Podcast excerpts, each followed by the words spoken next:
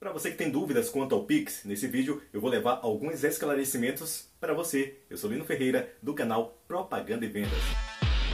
No vídeo anterior, tá aqui no card, eu falei sobre o Pix. O que é o Pix, esse sistema de pagamento, para que serve, como utilizar, entre outras questões. E hoje eu vou responder algumas dúvidas mais constantes, persistentes das pessoas Fica comigo até o final e tem muitas surpresas para você. Uma das dúvidas mais frequentes e recorrentes em relação se o Pix é algo seguro. Respondo para você que sim.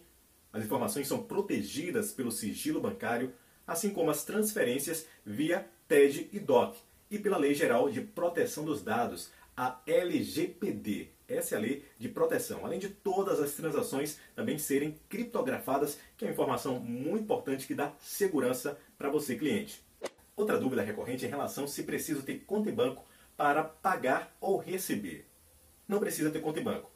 O Pix vai funcionar também como fintechs, como o PicPay e o Mercado Pago, chamadas carteiras digitais. Dessa forma, quem tem conta em banco pode enviar alguém do PicPay ou do Mercado Pago e continua a transação. É bem didático, bem direto, bem simples. Deu para entender? Agora, posso usar uma conta conjunta? Não pode você não poderá utilizar uma conta conjunta. Somente o titular da conta pode movimentar usando o Pix. Caso o cônjuge ou outro dependente queira movimentar a conta com o Pix, será necessário torná-lo titular da conta. Esse é o detalhe. Esse é o critério utilizado. Sei que você gostou dessa dica. Aproveita, se você não é inscrito no canal, faça sua inscrição nesse canal Propaganda e Vendas. Toda terça-feira tem vídeo novo por aqui. Essa é uma das dúvidas que a galera mais tem é, se tem saque e se pode sacar. Sim, o Pix tem saque, porém, a partir de 2021 que você poderá fazê-lo.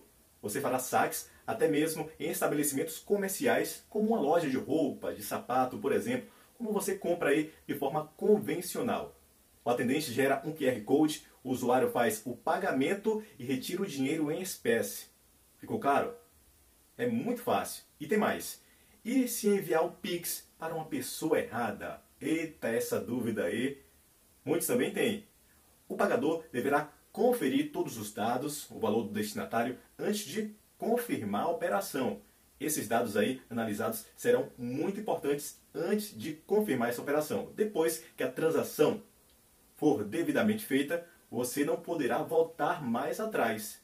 A solução é negociar com a pessoa que fez essa transação.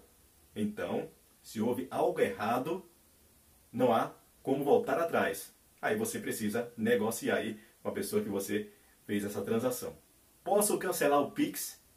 Após a confirmação, não há como cancelar. Ou solicitar o estorno do valor. Esse é um dos pontos aí, um dos critérios do Pix. Ao menos que o recebedor aceite devolver o valor, o dinheiro. Você precisa de muita atenção ao comprar algo com Pix diante dessas esses viés aí, diante dessas situações, para que não gere problema tanto com você quanto para com aquele que você está comprando. Essa foi mais uma informação aqui do canal Propaganda e Vendas. Esse é o caminho para a sua empresa ter mais sucesso e para você também crescer. Aproveita, deixa a sua inscrição aí nesse canal Propaganda e Vendas. Toda terça-feira tem vídeo novo por aqui. Nossa rede social à sua disposição, arroba Lino Sage no Instagram e o nosso Facebook. Até um próximo encontro.